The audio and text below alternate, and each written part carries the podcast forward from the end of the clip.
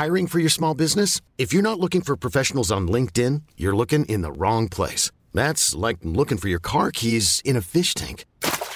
LinkedIn helps you hire professionals you can't find anywhere else, even those who aren't actively searching for a new job but might be open to the perfect role. In a given month, over 70% of LinkedIn users don't even visit other leading job sites. So start looking in the right place. With LinkedIn, you can hire professionals like a professional. Post your free job on linkedin.com slash achieve today.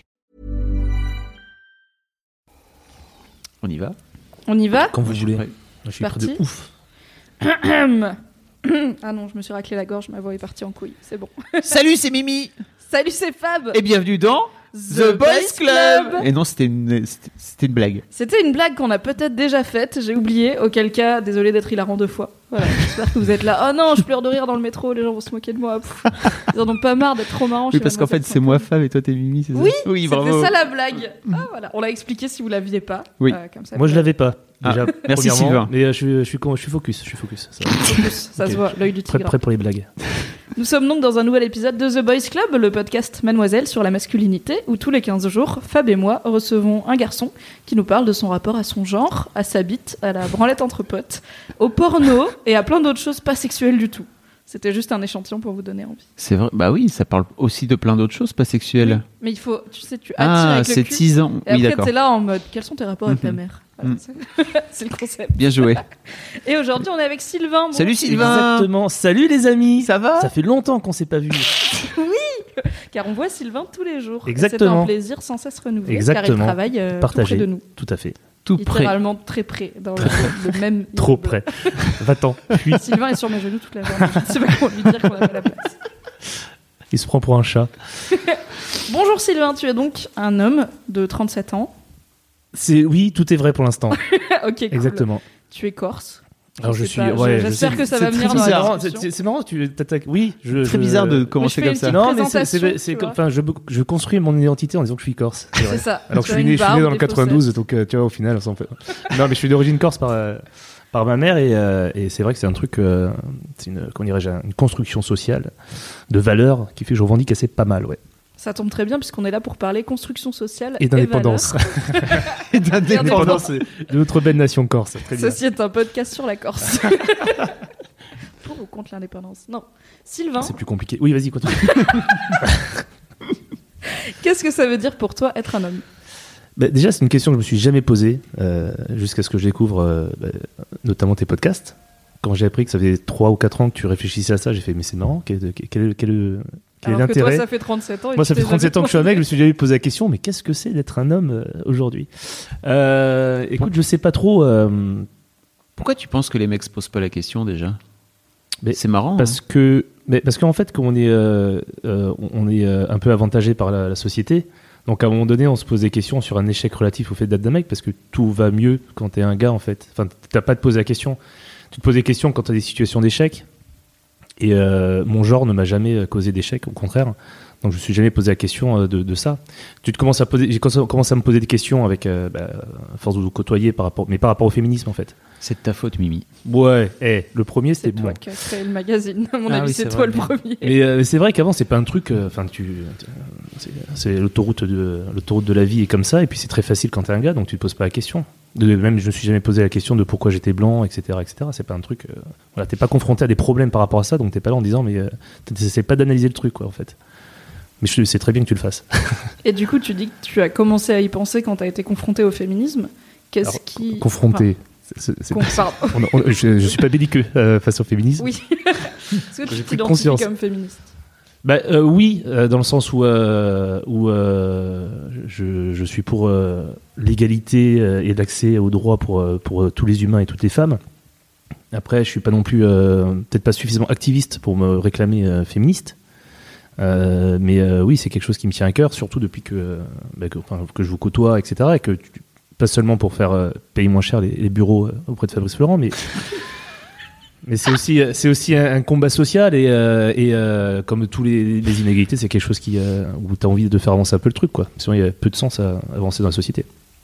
Et qu'est-ce qu'il y a dans le féminisme euh, qui t'a fait envisager le fait qu'être un homme, ça peut être un sujet de réflexion?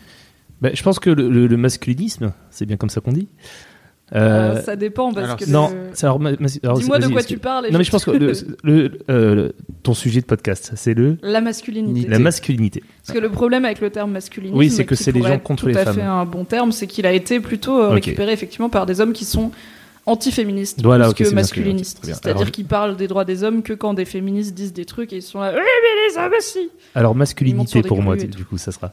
Euh, non, mais je pense que c'est important de se poser la question parce que euh, j'ai l'impression que euh, les gens qui sont pas féministes ou plutôt les mecs qui sont contre le féminisme, c'est des gens qui comprennent pas pourquoi ils agissent comme ça en fait.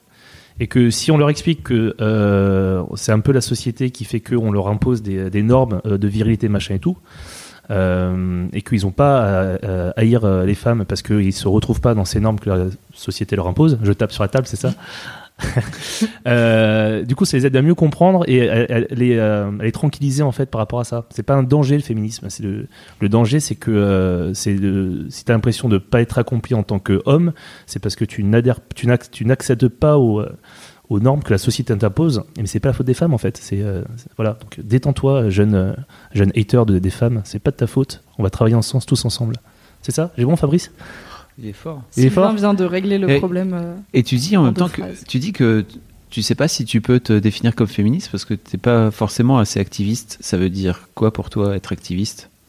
Euh, ben, ça veut dire euh, prendre, la, je sais pas, prendre la parole en public. euh, euh, Regarde ce que tu es en train de faire. ouais, c'est ça. Mais parce qu'elle m'a dit que c'était un podcast sur la Corse, je me suis- euh, sur la Corse, je me suis bien fait avoir. Au début, je pensais que est c'était. Au début, je t'ai vu arriver, je me suis dit, putain, c'est l'histoire de Daron, je suis pas prêt, j'ai pas d'enfant, putain. Comment je vais faire Si vous ne suivez pas Histoire de Daron, non, mais voilà, j'ai pas l'impression. Je, euh, je pense que, euh, en fait, euh, pour moi, être fé- féministe, c'est une notion aussi de combat pour faire avancer le truc. Moi, je suis évidemment pour, mais je suis pas dans une non plus. voilà, je suis pas euh, proactif dans le combat tel que. Alors moi je t'ai déjà vu parce que Sylvain t'organise des soirées. C'est vrai. euh, sortir des mecs qui avaient été particulièrement relous avec, Ouais. euh, avec les meufs. Ouais. Et rien que ça, et on en parlait notamment avec Lame dans l'épisode 2, revenez, euh, l'épisode 2 qui était bien, où Lame disait qu'il avait eu aussi une prise de conscience parce qu'il avait arrêté d'être euh, tolérant, on va dire, ou de juste excuser les mecs qui étaient relous en disant juste, bon, on le connaît, il est relou. Ouais, ouais. T'es comme ça, oui, toi Oui, je suis, je suis comme ça. ça. Après, c'est un, c'est un, c'est un petit niveau, quoi. C'est pas. Voilà. Je pense Ah, que c'est déjà pas mal. pas mal. C'est pas on mal, peut pas tous être Emma Watson. hein. Moi-même, euh, je. T'es pas Emma Hudson. Je suis très peu Emma Watson. Mm. Voilà. ce- Plot twist, je suis pas Emma Watson depuis. Oh my god Je pensais Je avoir te- embauché Emma Watson pourtant. Je ne fais pas de TED Talk, je vais pas en manif, je fais pas la slot walk, donc je pourrais dire, je...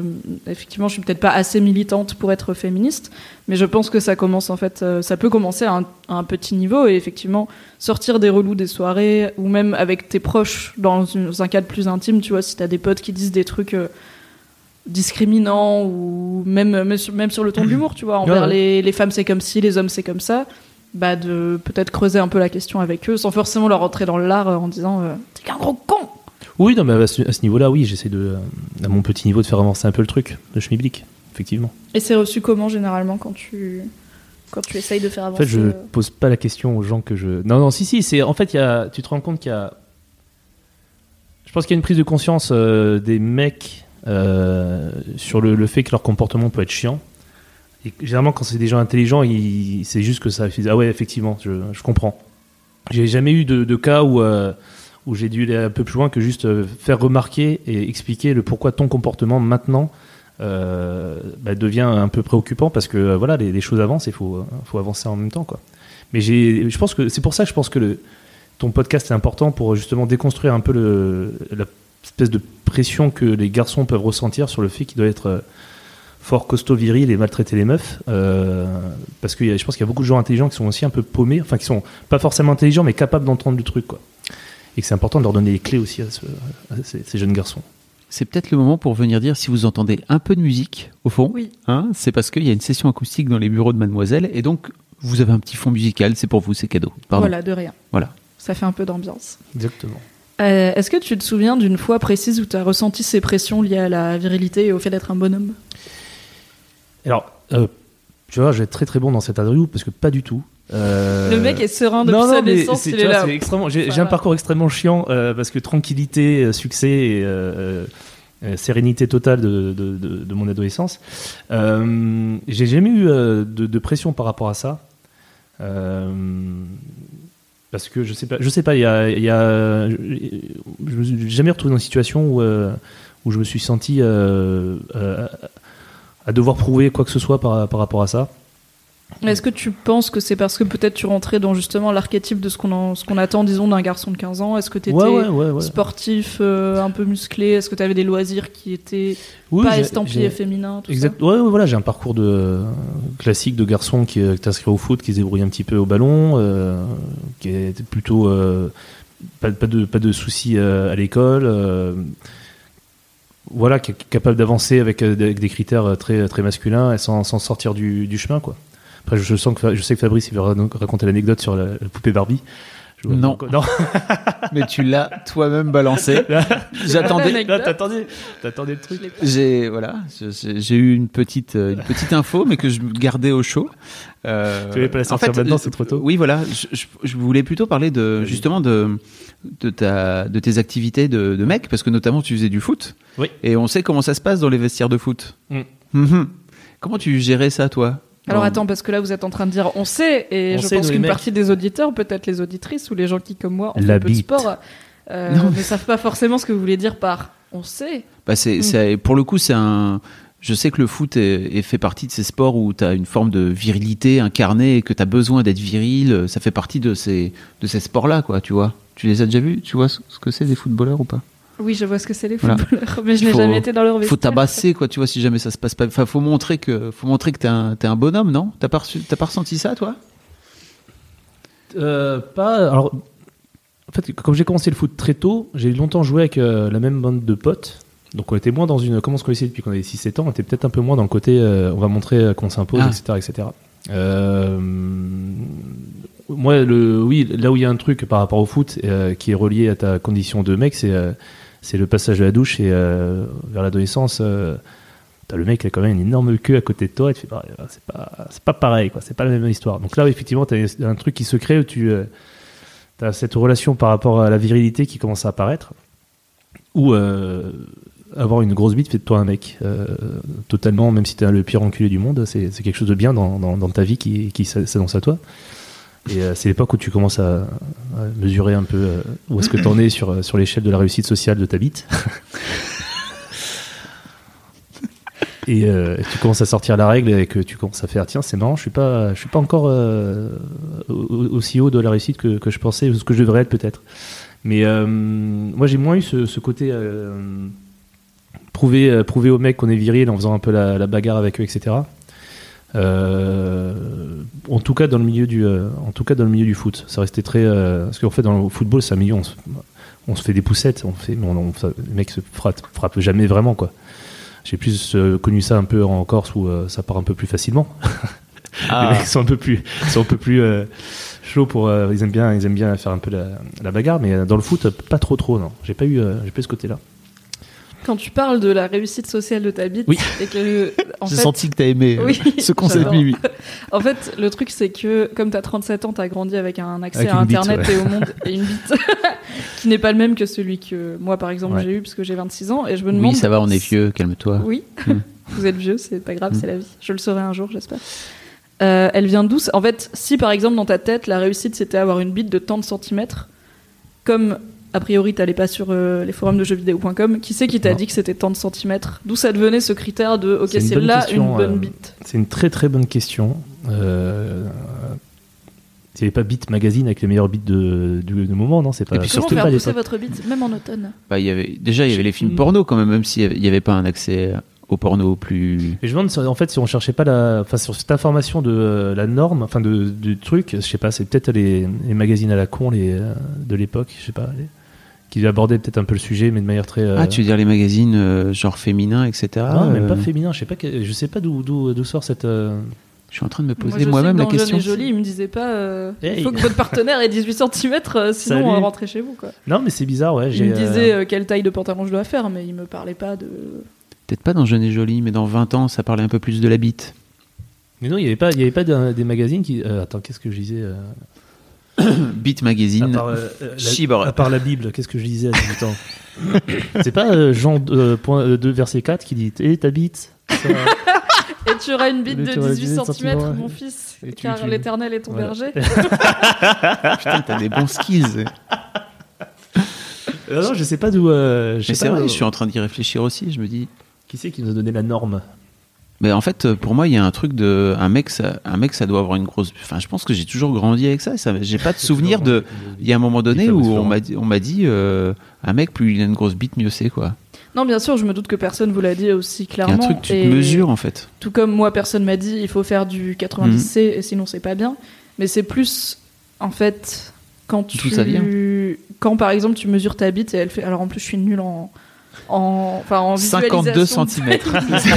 non, mais La si tu mesures ta bite et qu'elle fait 16 cm, Hmm. est-ce que dans ta tête tu te dis ah non, il faut que je sois au moins à 19 Mais si tu la mesures et qu'elle fait 19, est-ce que en fait dans Ah ta tête t'es juste toujours pas assez Vaut, loin? vaut mieux pas te dire, faut, faut qu'elle soit 19 parce qu'il y a peu de choses qui permettent d'arriver et de gagner 3 cm en Mm. bits, je crois. Souffler euh, Ah il y a des théories, il y a des trucs à la con comme ça. il y avait- avec les augmentes. les- Ouais.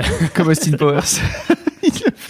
T'as pas la cette ref T'as jamais vu pompes, Austin des pompes euh, Des pompes à de pénis. Oui, Ouais. ça, ça existe. tu le tu ponds comme ça et après c'est- voilà, ça, ça fait grandir ta tub. Ça ne marche pas, je pense. Hein. Je ne sais pas, Fabrice. J'ai déjà Je essayé. pas. Je ne pense pas car c'est un corps caverneux qui n'est pas fait pour ça. Mais euh, tu vois, je pense quand tu disais t'es dans les vestiaires et enfin dans les douches et à côté de toi il y a un mec qui a une énorme bite. Est-ce que ce mec-là sait qu'il a une énorme bite ou est-ce que c'est juste toi oui, parce qu'il parade avec. Ah, donc lui il non, sait- mais il y a un truc, il y a un vrai, il il y a un vrai truc. au- À la- au-dessus de à la- ouais, ouais, ouais, à l'adolescence, je pense qu'il y a un vrai truc par rapport à ça qui où tu te poses quand même pas mal de questions parce qu'en plus le truc c'est que le, la, la subtilité de la bite, comme on l'appelle euh, maintenant, c'est qu'elle n'a pas du tout la même taille euh, au repos. Et oui, S'il y a froid, c'est ça- c'est évolutif que euh, au garde à extrêmement protéiforme. Exactement. Ah, moi j'ai une idée. Ah. J'ai un souvenir. Une idée. Ça me revient comme ça. C'est, euh, je pense que c'est quand on est allé au camping, euh, genre 10, 11 ans, tu vois, et t'as des mecs qui sont déjà pubères et d'autres pas. Et en fait, moi, je faisais des mecs, des parties des mecs pas pubères, et il y avait un pote, il était pubère de ouf, et il avait, il nous a sorti sa tub, et on était tous là. Ok. Et c'est très marrant parce que euh, c'est c'est très marrant parce que c'est justement Big Mouse euh, qui en- ils ont ils- il y a tout un épisode là-dessus et où un, C'est la série animée que tu conseillais dans l'épisode Dans l'épisode- avec Raph des Cracks. Exactement. L'épisode 3. euh, que je vous conseille sur, Netflix, hein. sur Netflix, ouais. Euh, Il y a justement un épisode sur ça où t'as un gamin prépubère et l'autre euh, qui est déjà pubère. Euh, et le gamin est scotché parce qu'il a une bite d'adulte en fait. Euh, Enfin, tu vois, il a déjà des poils et tout. Il est là, oh, il a une énorme tub par rapport à moi. Et c'est vrai que je me dis, mais putain, ça me revient là. Et il y avait ce truc de le gars, il sortait sa tub dans la tente et on était tous, waouh, ok, c'est ça qu'il faut avoir donc. Ça fait des bonnes soirées camping, ça. hein. C'était, écoute, hein, 10 ans, euh, 10, 10, 11 ans, je pense. Donc Ouais. c'est un peu devenu mentalement ton chibre étalon.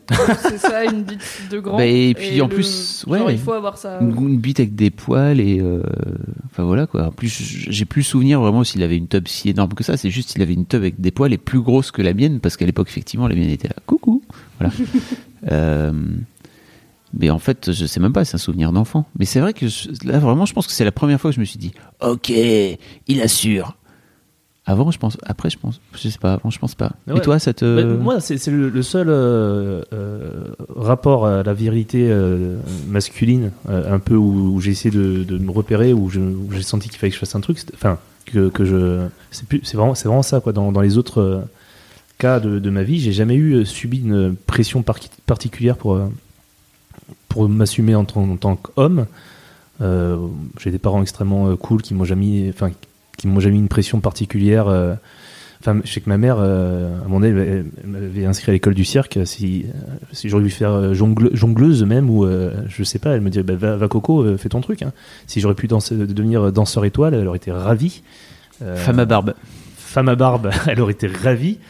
Euh, mais genre, si j'aurais pu être Billy Elliot, euh, m'aurait accompagné. Dit, mais fais Billy Elliot, euh, fiston, pas de problème. Donc j'étais vraiment dans un, dans un contexte de, de- d'évolution euh, très très euh, libre. Et après, les choix que j'ai faits, j'ai plus fait par euh, mimétisme, euh, par rapport aux potes ou par rapport à, à- aux référents, que, que par contrainte en tout cas, ça c'est sûr. Et ton père, il, est- il aurait été cool avec toi si t'avais décidé Oh, de devenir. Billy Elliot?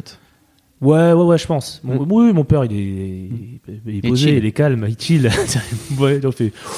Ouais, bah, va, va, Coco. hein, y a pas de. Non, non, il y a pas. Autant ma mère, elle aurait été plus, euh, je pense, euh, encore encourager le truc pour euh, dire, j'assume complètement et va Coco.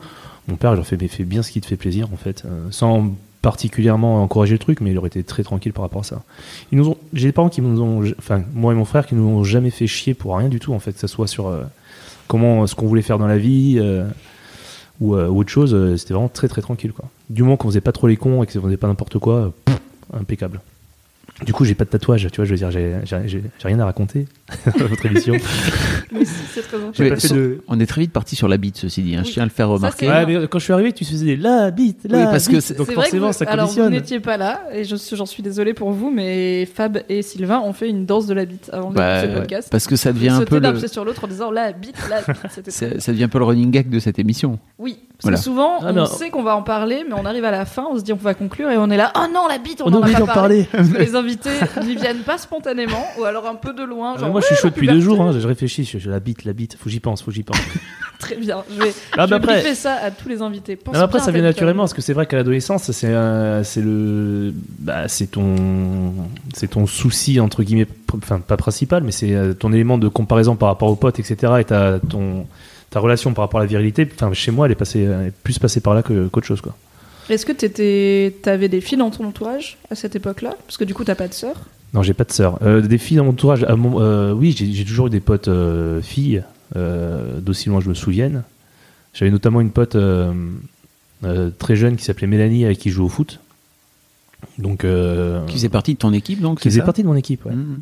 Et je- C'était la seule, c'était la fameuse meuf euh, dans chaque équipe de. qui Ouais, est obligée ouais. de jouer avec les mecs parce qu'il n'y a pas assez. Il n'y a de- pas de, il y a pas de filles, quoi. féminine, ouais. Et qui, euh, qui euh, du coup, était la seule qui n'était pas dans les vestiaires, par exemple. Oui. Et c'est- Ce qui aurait potentiellement pu être un passage compliqué à 12 ans d'être entouré de Ah, c'était de c'était plus, c'était plus, euh, c'était plus jeune que ça. C'était vraiment en, genre en poussin, donc on devait avoir genre 8-9 ans, quoi. Et du coup, je me- alors, justement, je me posais une question la dernière fois en réfléchissant un peu dans ma tête. Euh, quand t'es si jeune, on s'en fout en fait d'avoir des vestiaires euh, communs, hommes et femmes? Bah, Écoute, euh, le- 9 ans, je pense que. euh, Oui, oui. En fait, euh, moi j'ai un truc où mes filles, il y a un moment où elles ont arrêté de prendre le bain avec leurs euh, cousins, tu vois, parce que chez ma, chez ma mère, ils prenaient tous le bain ensemble, et là, 9 ans, c'est terminé. D'accord. Mais c'est quoi que- C'était tes filles qui ont dit oh Ouais, c'est ça. D'accord. C'est juste elles qui ont dit à un moment donné, ok, c'est c'est- c'est- c'est- c'est- c'est chelou. Alors que jusque-là, c'est- ça y avait pas de problème. Oui, et puis le, le dossier euh, agression sexuelle entre enfants que Esther Ah a oui. monté euh, montre, donc euh, qui est disponible sur Mademoiselle, montre que malheureusement il, y a- il peut y avoir des violences même euh, chez des gens qui sont pas du tout pubères en fait. Et euh, du coup, c'est pas forcément pour des histoires d'excitation sexuelle, mais ça peut être pour plein de raisons. Bref, lisez le dossier, il est très bien, même si pas très jojo. Donc je peux comprendre qu'il différencie quand même les vestiaires pour les enfants. Après, euh, bon, ça peut aussi arriver entre personnes du même sexe, donc euh, c'est un autre souci. Si je me posais la question par rapport à la sacralisation du, enfin sacralisation, ouais, sacralisation du corps, de, de faire un truc. je me dis mais ouais, c'est bon, si tu fous tout le monde à poil dans la même pièce, et que tu- les gens voient qu'il se passe rien d'exceptionnel, machin, ça permet peut-être de, de, de- de- de diminuer un peu les euh, espèces de, euh, de volonté que les garçons ont d'aller voir un peu plus loin à chaque fois, quoi. Enfin voilà, après, c'est une théorie. Bah, il est possible que dans les pays peut-être euh, genre l'Islande euh, où tout le monde est à poil En Islande, dans tout les le monde lagons. est très vite à Je suis poil. pas sûr euh, qu'ils aient des douches séparées quand ils sont petits, du coup, sachant qu'une fois adultes, ils Non, sont. euh, en fait, il n'y a pas de douche séparée même pour les adultes. C'est-à-dire Oui, que voilà, c'est tout le monde à poil et les enfants et pas les enfants en fait. Dans les douches. Mais nous n'en sommes pas encore là en. France. Ah non, bah non. Bientôt tout le monde tout nu en France. J'ai hâte. C'est mon programme pour 2022. Et donc, t'avais Sylvain, euh, cette copine Mélanie et euh, t'avais d'autres filles dans ton, dans ton entourage? Euh, ouais, ouais, j'ai toujours eu des potes, j'ai toujours eu des potes filles. Après, euh, tout ce qui était euh, activité de garçon, je le faisais avec les garçons. Quoi. Il y a jamais eu, euh, euh, j'ai, ouais, ouais, j'ai, jamais eu des, des, euh, des potes ados filles avec qui euh, j'allais boire des coups euh, sans avoir entre au milieu des, de, de, de potes garçons, etc. C'était quand même relativement euh, séparé dans le, dans le truc. Du coup, tu faisais quoi avec tes potes filles et tu faisais quoi avec tes potes euh, garçons? Je faisais quoi avec mes potes filles? Je faisais quoi avec mes potes garçons? Euh, C'est une bonne question. Euh, c'est une excellente question. Non, non, mais je sais pas, j'ai. euh, non, alors, en plus, je dis, je dis des conneries parce que je viens d'un. Mais Fabrice est bien placé pour le savoir. Euh, je viens d'un village, en fait, où euh, on est toute une Super marmaille village. de. On est toute une marmaille de de- d'enfants de, même génération. Et en gros, là, tous, les, tous les jeux sont mixtes. On, on joue, à la, par exemple, à ce fameux jeu qui est la chasse à l'homme. Alors attention. Quoi? C'est juste une espèce de cache-cache géant dans le village. Mais euh, garçons et filles jouent ensemble. Euh, et on fait pas trop de différence de, euh, on fait pas trop de différence de, de sexe à, à ce moment-là. Ça vient un peu plus tard quand on commence un peu à se tourner autour du euh, Des fesses. et Hein, du- ouais. des sentiments où là effectivement il y a des- une- une- un rapport de, de séduction qui se, qui se crée. Mais euh, non non sinon on est euh, globalement euh, globalement les mêmes activités au final entre filles et garçons. C'est juste que je pense plus que euh, tout ce qui est euh, sexualité, t'en parles pas avec ta pote de euh, 14 ans quand t'as 14 ans, quoi. Si tu, tu découvres, tu découvres la sexualité par les, les potes qui te, qui t'invitent à, trifouiller la bite et dire regarde, ce qui se passe, c'est vachement bien. La branlette entre potes. Donc la branlette entre potes. Ah Oui. C'est le moment. C'est Oui. le moment. Donc on se trifouille la bite. On est combien Comment ça se passe On Est-ce qu'il y a un petit événement de. Facebook Écoute, entre Corses, hein, c'est. Alors pas du tout. non non, c'est euh, mon dieu. Euh, Quoi? Je sais pas, ça vient d'où ce bruit? C'est de l'alarme anti-branlette entre potes. C'est vrai. Il y avait- un bip bizarre. J'ai envie de faire un jingle. Ah, vas-y. Parce que tout le monde a parlé de branlette entre potes dans le. Eh ben non, pas Hmm. tout le monde, mais c'est pas, Ah, quoi, pas le Je suis premier. le combienième là? T'es le deuxième à admettre, oui. Parce Sur que Raph, de- non. Est-ce que euh, on parle du principe que les doigts dans le cul, ça marche comme la branlette non, entre parce Ah, que c'est plus bizarre. c'est vraiment tout le monde qui. Bah, c'est dans l'épisode 2, Lame raconte que dans sa bande de potes, il y a un genre de tradition euh, dont lui ne fait pas partie parce que c'est un peu l'intello de la bande. Le, le précieux qui ne veut pas rigoler avec ces choses-là. où euh, ils ont. euh, donc, c'est tous des mecs et ils ont un genre de jeu où ils choisissent tous un mec qui sera le bolos du moment et le but c'est de lui sauter dessus et lui mettre des doigts dans le cul. Ça, En toute pas- amitié, pas comme, euh, bien sûr, euh, c'est pas du tout sexuel, no homo, tout ça. Ça me rend perplexe toujours. Alors moi j'ai pas du tout ça par contre. Je c'est non. C'est décevant. je- Allez, on s'en va. Mais Ça, du je sais. coup, la branlette entre. Euh, non non c'est on en discutait c'est avec, bah, avec toi qu'on en discutait la dernière fois. La branlette entre autour, de, autour d'une Autour d'une branlette entre, entre, entre amis. Non, non, c'est que le- la première fois que je me suis euh, branlé, c'était euh, c'est un pote qui m'a dit bah viens, on va se regarder un, ça va être un, un film de saint d'M6. Tu sais, à l'époque, les. Ah, tu du- m'as pas raconté. Je pense pas. C'était avec moi Ah que tu racontes. Ça me dit rien. Je sais pas alors. Ah ok. Mais donc euh, généralement, tu- c'est toi qui m'amènes sur ce genre de sujet. tu t'es- branlé pour la première fois devant un, un truc érotiques. euh, Ouais, j'appelle ça des, lumière- films- la des films, lumière des films de, des films de saints. Oui. C'est vrai. Il y avait que des seins pour le coup. que des seins. Ouais. Et, euh, et c'est un pote qui m'a dit bah là, tu vois, tu fais comme ça, tu prends un petit, tu prends un morceau de PQ, tastique, tastique, tastique, et quand c'est sorti, bah tu nettoies et puis tu passes à autre chose. Et euh, on avait fait ça genre un après-midi euh, tranquillement chez lui. Je suis toujours subjuguée par ce genre d'histoire. de Mimi en photo. en fait, il faudrait que je te. On va pas Alors- filmer ce podcast, juste toi. Vraiment, quand il y a des moments, ta tête, elle est tellement. Eh ben ouais, mais c'est pas facile d'être un mec, d'accord? Ok. Ça a l'air dans, genre la- dans une franche camaraderie, écoute. Ah oui, en plus c'est un truc. euh, mais c'est pareil, c'est un mec qui joue au foot euh, depuis longtemps, donc on, on, est pas- donc on s'est déjà vu à poil mille fois, donc c'est pas non plus, euh, on se découvrait pas dans un truc un peu euh, sensuel, genre. et c'était, Oh. en plus c'était vraiment une activité comme euh, comme manger un, un cake, par exemple. Un bon 4 quarts breton, tu vois. Oui. 4 quarts breton, brulette. Ah, je, je suis un peu ballonné, je vais faire brulette plutôt, tu vois. Très bien. comme ça. Encore une fois, ça. toujours, je trouve que c'est un rapport bizarrement très sain à la masturbation, qui est juste un truc qui fait du bien, tu vois. Euh, Est-ce que tu as eu des doutes à un moment sur le fait que tu étais hétéro? Est-ce que t'es, enfin, je pars du principe que tu es hétéro, Euh, parce ouais. que tu- ce n'est pas un sujet que tu as abordé spontanément. Alors j'ai jamais eu de doute parce que je me suis jamais posé la question. C'est magnifique. Mais tu vois, c'est ça qui est bizarre en fait, c'est que moi j'ai l'impression d'être d'avoir suivi l'autoroute de la facilité en fait, enfin de la facilité de, de- ouais, c'est comme ça, puis tu te poses pas trop de questions. Et euh, je pense que quand tout se construit bien dans ta vie, que t'as pas de moment donné où t'es un peu en, colère ou euh, bah, tu, tu te remets pas en question, donc tu te poses pas vraiment ces questions quoi. Et comme j'ai jamais eu d'attirance pour, euh, les hommes, je me suis jamais dit euh, c'est marrant, je suis peut-être pas hétéro. Ça m'a jamais, ça a jamais trop effleuré. Petite anecdote, on a d'ailleurs eu une immense discussion avec Sylvain. Je sais pas si tu te souviens. Quand on. Dans son... Parce qu'on part en vacances avec Sylvain. On, est, on est dans le fameux village euh, Voilà. de la chasse à l'homme. Et donc, on. Ce qui est Et donc- bizarre comme ça. Donc je sais bien que ça fait un peu Brokeback Mountain, mais on, on, par- on a parlé justement de... Moi je lui ai expliqué, euh, mais quid de l'homosexualité latente qui est en toi? Et vraiment Sylvain était là, no, no, no, no. Pourquoi tu Non, mais- penses qu'il y a de l'homosexualité latente Mais euh, chez tout le monde, toi Je pense qu'il y a une homosexualité latente chez tout le monde, ouais. Et enfin, en tout cas, une part d'homosexualité latente, ou en tout cas, c'est cool de. Je pense que c'est cool de, de s'interroger sur le fait que peut-être, Oui. tu Bah, vois. personnellement, je suis un peu surprise quand tu me dis que tout allait bien. Du coup, tu t'es pas posé la question parce que pour moi, enfin, je suis hétéro, mais je me suis déjà demandé parce que c'est une. Bah, c'est un peu comme. J'essaye de trouver un exemple, mais c'est un peu comme quand En fait, quand tu découvres des gens qui ont une façon de vivre différente de la tienne, Mhm. moi j'ai un réflexe qui est de me dire oh tiens est-ce que ça m'irait? Et euh, ça peut aller de trucs très basiques genre oh tiens est-ce que je deviendrai végétarienne ou est-ce que j'irai vivre dans un autre pays? À euh, oh tiens il y a des femmes qui tombent amoureuses et qui ont des relations sexuelles avec des femmes est-ce que moi ça m'irait? C'est peut-être parce que je suis extrêmement normé aussi. C'est pas, je me remets pas en cause parce que euh, enfin, Mm. j'ai pas besoin d'aller voir plus loin. C'est peut-être que pour moi, c'est enfin, c'est peut-être la- l'éducation qui fait que c'est encore peut-être un truc qui est euh, tabou euh, euh, à l'intérieur de moi et encore Mm. que chez enfin, mes parents, je suis homo, ils sont battent l'œuf, enfin ils sont battent l'œuf complet quoi. Bah, ils savent pas, puisque tu, tu sais pas, puisque tu. non, mais pas. si, si, si je fais demain, je fais un coming out, ils, ils- vont prendre une poire en dessert et puis voilà quoi. Alors, je te propose d'essayer, t'enregistres tu comme veux, ça. j'essaye. Prank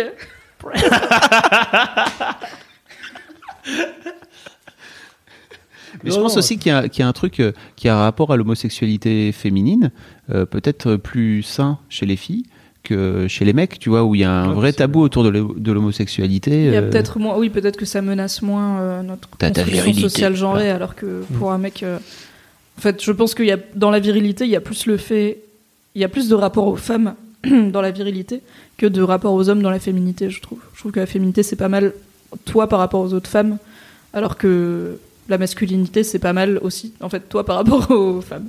Et elle habite. La bite. Et à la bite Voilà. que tu mets dans les femmes à la fin, Voilà. si tout se passe bien, tu la mets où, pardon en dessous du bouton. Incroyable. Soit un peu en dessous, soit très en dessous. C'est hyper Il y a bien foutu, Plusieurs hein. options, mais je te laisserai googler tout ça. Puisqu'on est dans le sujet de googler des trucs, euh, à part les films de seins de M6, Oui. c'était quoi ton rapport au porno? Parce que je pense que le porno peut jouer un rôle dans la construction de la virilité et notamment de la sexualité hétérosexuelle pour un homme et pour une femme d'ailleurs. Donc je me demande euh, si ça a joué un rôle pour toi. Moi, je viens d'une, formation porno rigolo.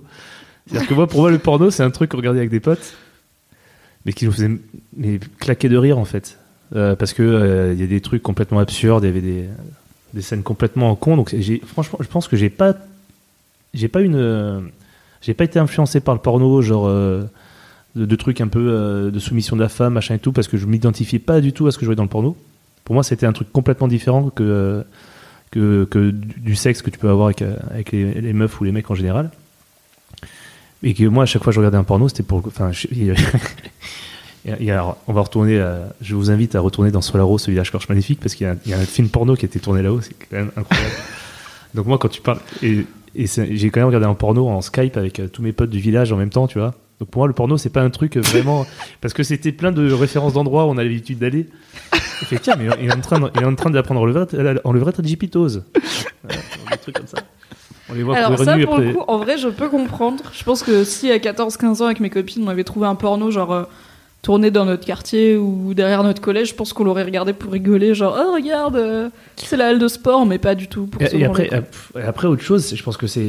euh, donc, moi, j'arrive d'une génération où, tu- où sexuellement, tu te construis euh, avant qu'Internet arrive, parce que euh, je suis né en 80, donc ta sexualité, enfin, pour moi, je pense ça a commencé vers 12-13 ans, un truc comme ça.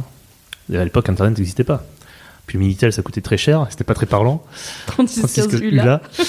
Exactement. Et, euh, et donc, j'ai pas vraiment été influencé par ça. Et même quand j'ai commencé à découvrir, je pense, les, euh, les pornos Canal Plus euh, où tu regardes avec ta, ta passoire pour, euh, pour essayer de Alors ça, du passe. coup, bon, hein, question Alors, de jeune, euh, enfin non, parce que j'ai j'ai vécu ça, mais mes parents n'avaient pas.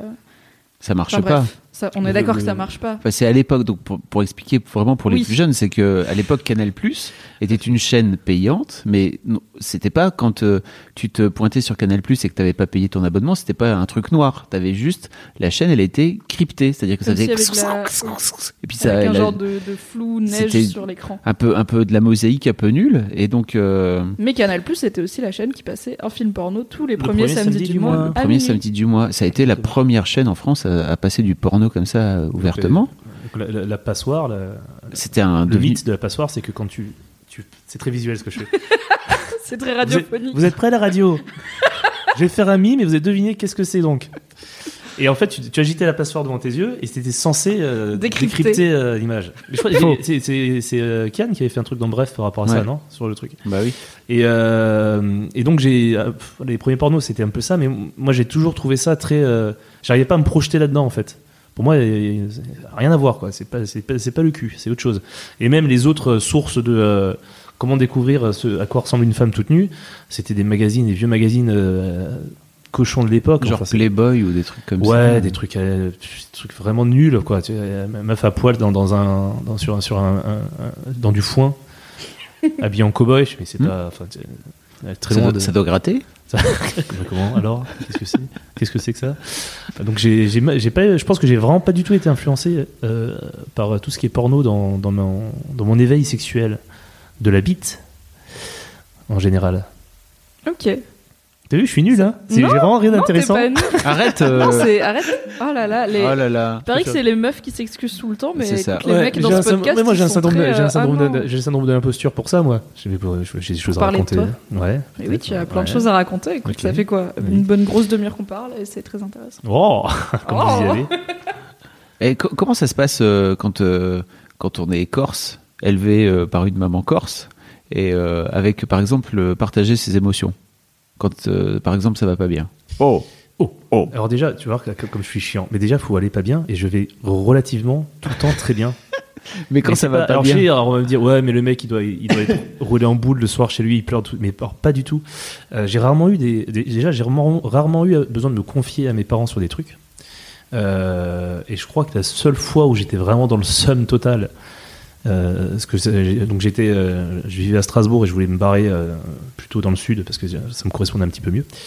Où j'ai vraiment le seum et j'ai- vraiment craqué et j'ai chialé, bah, ma mère était, en- panique quoi. Fait, bah, bah, bah, on va t'aider à te barrer de là pour que pour que t'ailles mieux. Mais on n'a jamais j'ai jamais été dans un partage d'émotions avec mes parents, avec mon père. Quand les seules fois où on a eu des petits soucis d'accro, on s'est écrit en fait par mail parce que c'est plus simple à sortir. Mhm. Mais c'est arrivé qu'une fois, quoi. J'ai jamais eu euh, besoin vraiment d'aller euh, d'aller beaucoup plus loin. Et euh, non, non, mais mes, mes parents sont de toute façon à, à l'écoute euh, de, de ce que je peux ressentir. Ils sont très compréhensifs et accompagnent largement euh, s'il y a quelque chose à faire, quoi. Et Pas pour juste toi, avec toi-même, comment ça se passe? C'est très bonne question, Fabrice Florent. Bienvenue dans le Cinématal Nouveau Show, euh, petite séance de psychanalyse à la radio. Euh, moi, comment ça se passe? En fait, j'ai- un, je relativise vachement les trucs. Euh, j'ai l'impression que j'ai pas besoin de grand chose en fait pour être très très très bien et serein dans ma vie. Et on va revenir encore au village, mais enfin, suffit que si j'ai un problème, il suffit que je me barre 3-4 jours chez moi, je vais me balader dans la montagne, je oh, pff, finalement ça va. Quand il parle de chez lui, il veut dire au Corse, hein, Ouais. C'est pour dire. J'avais compris qu'il y avait les. Corses. Voilà. Je pense qu'un Corse qui a passé un jour en Corse, chez lui, c'est la Corse. J'ai le droit de le dire car je suis alsacienne, j'ai vécu exactement 18 mois et je suis toujours alsacienne dans ma tête. Alors que mais j'ai j'étais fait- bébé, je m'en souviens pas. Moi j'ai fait 20 ans à Strasbourg, moi. Et ce n'était pas pour toi.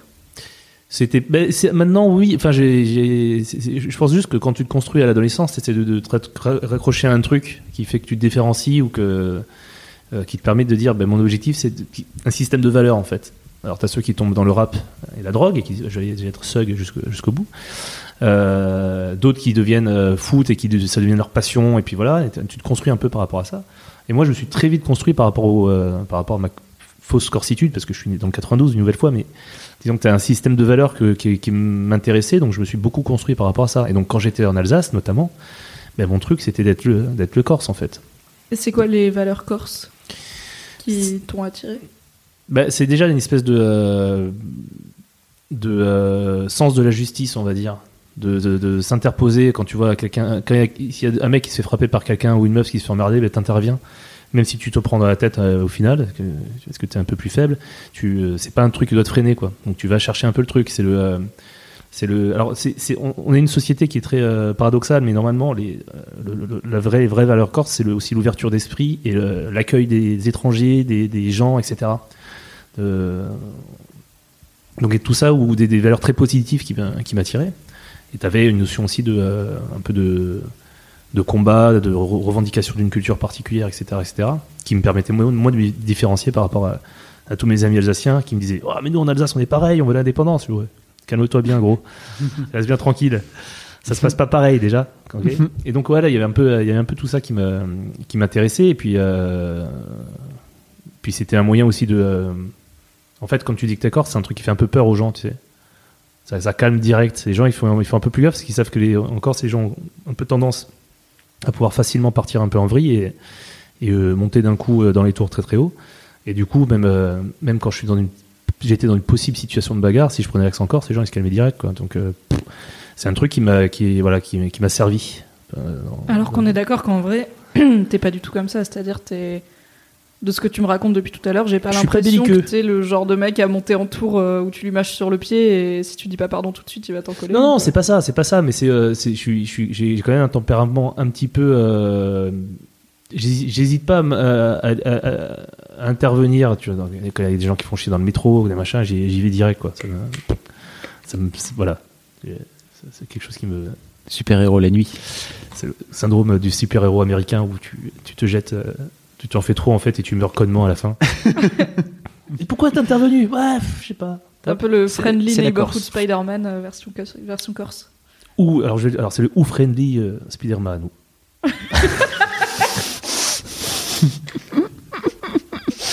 C'est ça. C'est génial. J'espère que ce sera le jingle de cette émission. L'homme araignée nous sera allé. ouais, il y a un peu ça, il y a un peu ça, ouais.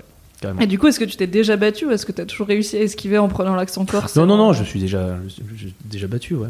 Un peu, euh, mais plus souvent, enfin, euh, mon- je me suis, plus souvent, j'ai eu juste à m'énerver un peu encore. C'est les gens, déjà, les, les gens sont pas très. euh, quand t'es à Paris, il y a une tendance un peu à être, euh, à, à crier très fort, mais en final, il y a, a pas personne qui va s'y coller euh, vraiment.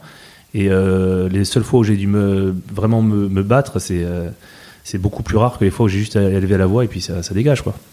C'est aussi simple que ça, en fait. C'est quoi les contextes où t'as dû te battre? Ça m'intéresse parce que moi, je me suis jamais battu.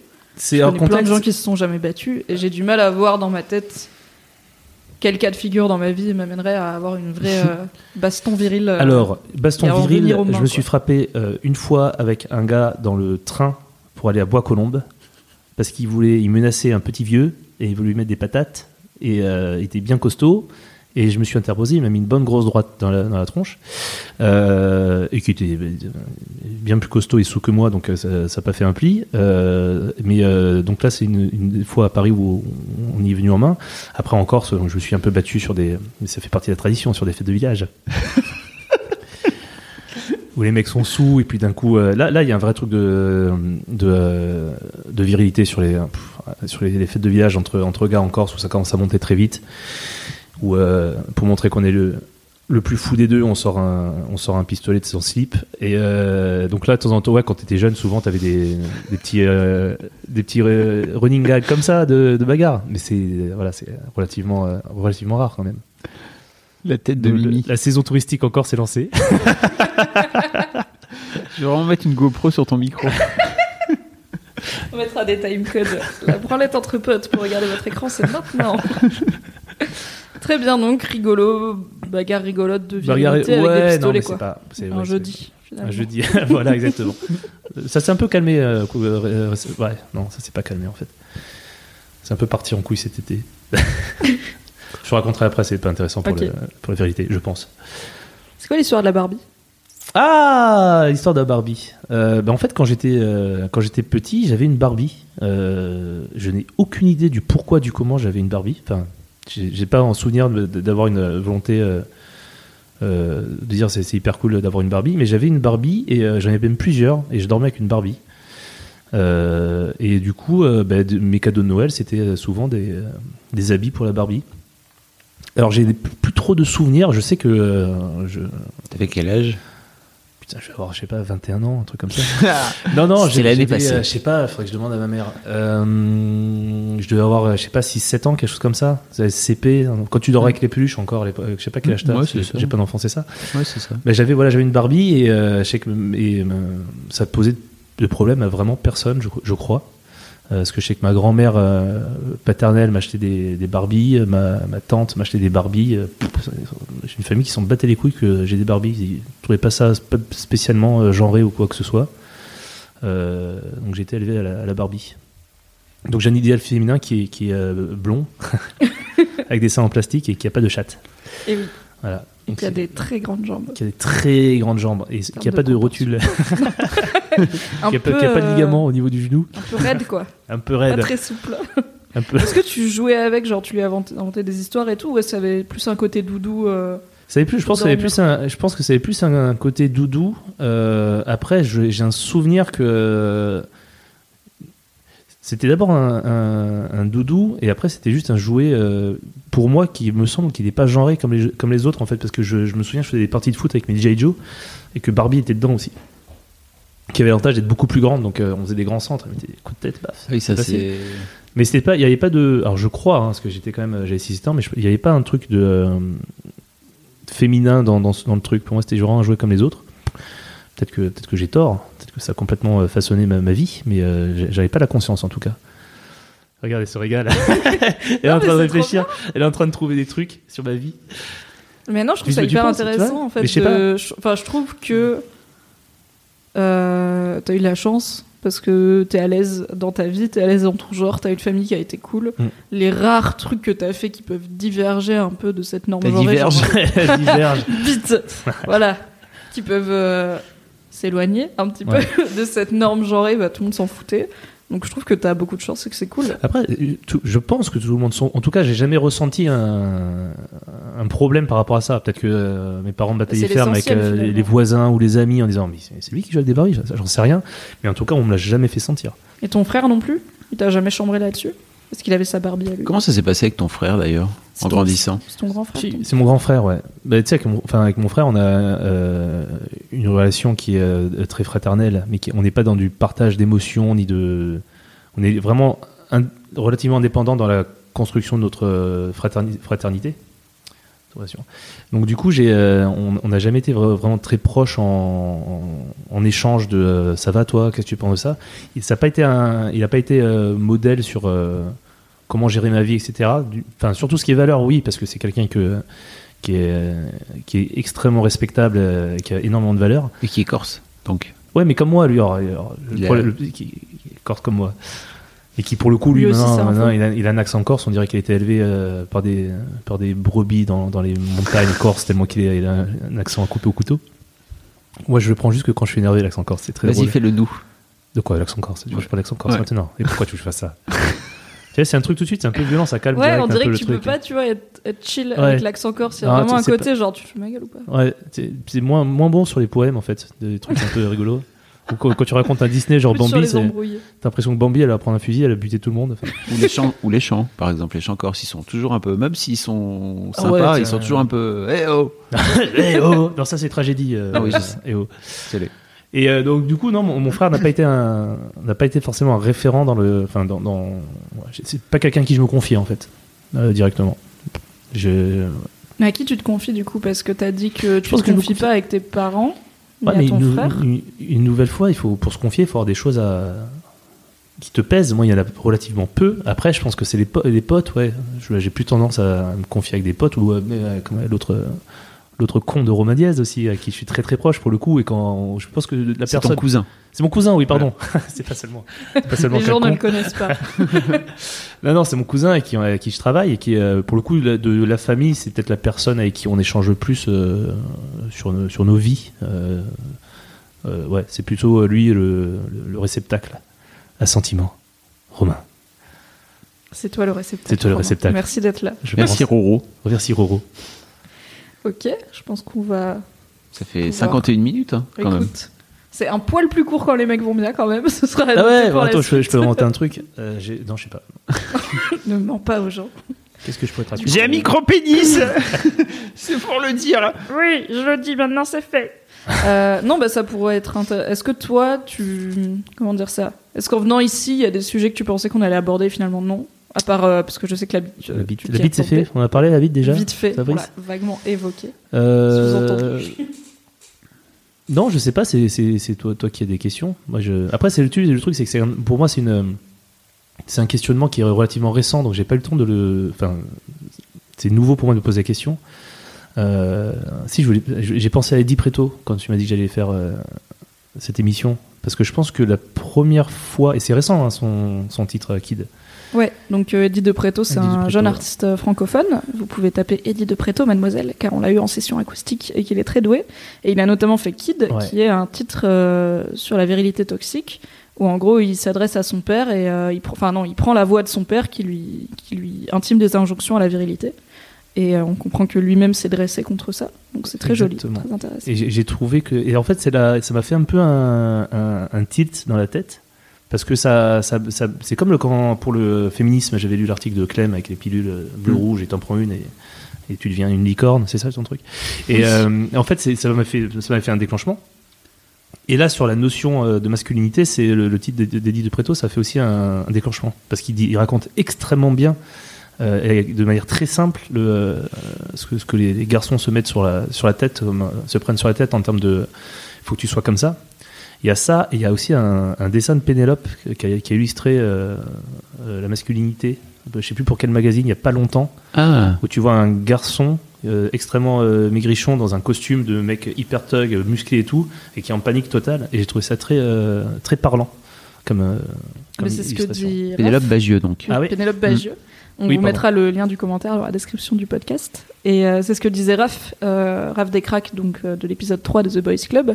Il disait que pour lui, il n'y avait pas de mecs qu'on peut pas convaincre de réfléchir à leur masculinité parce que pour lui, tous les mecs, même les super virils, agressifs et tout, au fond, c'est des petits garçons qui ont un peu peur et que du coup, euh, ils, ont, ils, ils le savent pas forcément, ils ont pas forcément envie de le dire, mais que pour lui, euh, il n'y a jamais à gratter bien loin parce que euh, bah, tout le monde est, un- enfin tous les hommes sont des petits garçons euh, qui aimeraient Ouais. bien être assurés quoi. Et je pense qu'en fait, c'était euh, comme tout le monde essaie de se créer un style et de, de, de se repérer par rapport à, à quelque chose que tu as envie de devenir et tu te repères par rapport à ça.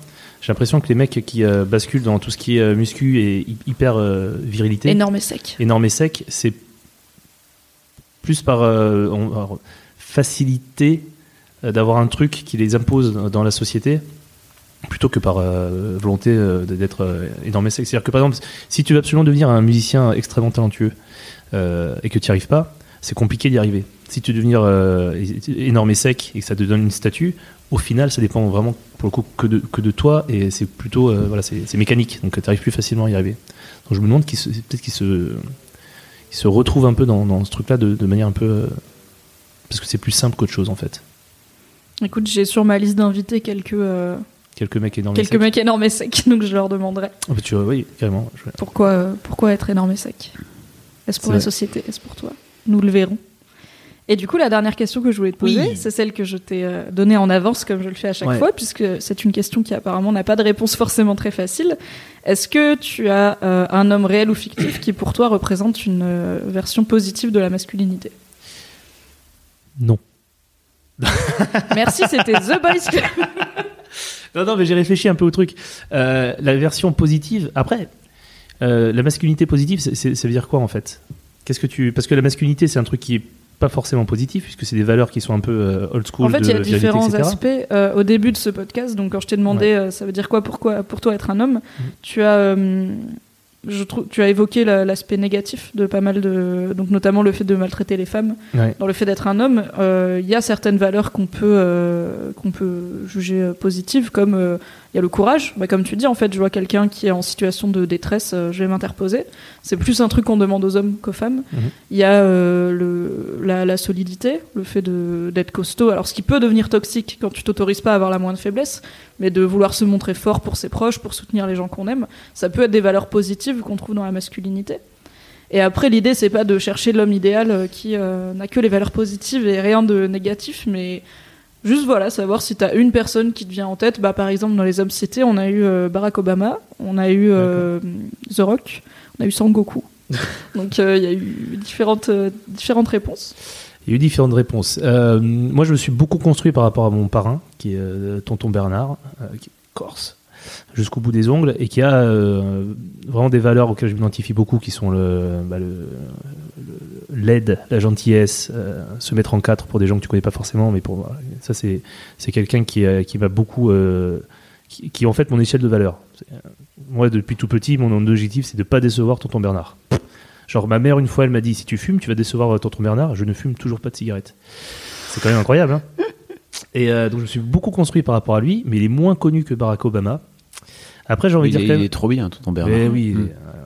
On mec. peut-être, on aura tonton Bernard, en podcast, un jour dans ça. Déjà. Ah il Faut faut, mon- faut, euh, Faut monter au village. hein, ouais, faut monter- on on est pourra- obligé de monter au délocaliser le, le podcast. podcast. mais euh, Non, faut aller encore. faut aller faut aller encore, du c'est tout. Mais euh, Ah, après, sur les, des, sur des valeurs, je pense que euh, je, je, je, je- Eddie de Preto, je, je trouve vraiment hyper intéressant. Euh, alors ça va un peu à l'en- à l'encontre de, de, de la masculinité telle qu'on l'entend, mais dans, je trouve qu'il a une espèce de charisme, de machin, et, et, euh, il apporte un, et en plus il a une voix qui, qui, qui, est posée quoi. C'est euh, assez impressionnant. Euh, et sinon tout à l'heure en, termes de, personne auquel je m'identifie ou que, que, je, trouve vraiment un mec qui, qui, pèse comme Barack Obama, j'ai pensé à Brad Pitt parce que je trouve qu'il a des rôles toujours assez fatigués et,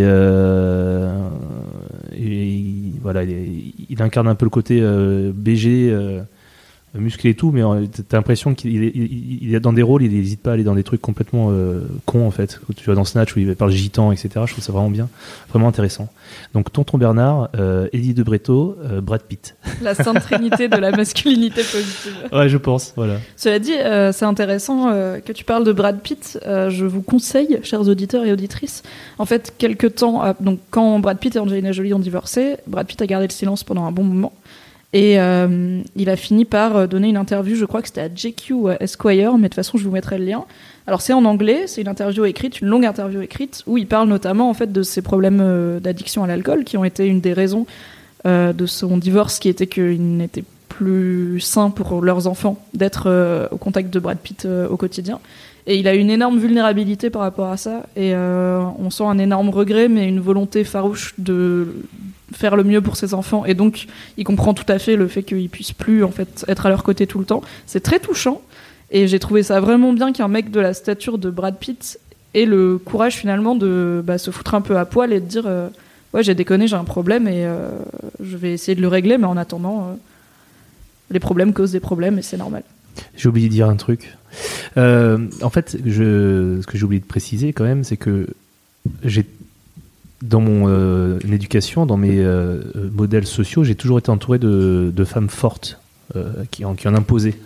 Genre ma tante, ma mère, ma, ma grand-mère, ma grande-tante, c'est vraiment des personnages qui. Ta mère, faut pas.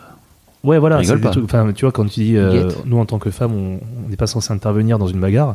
Moi, j'ai vu ma mère des dizaines de fois en balader dans la rue, il y a deux mecs qui se rappellent, y aller, elle fait vous êtes con quoi. Rentrez chez vous quoi, bonne de gamin de merde.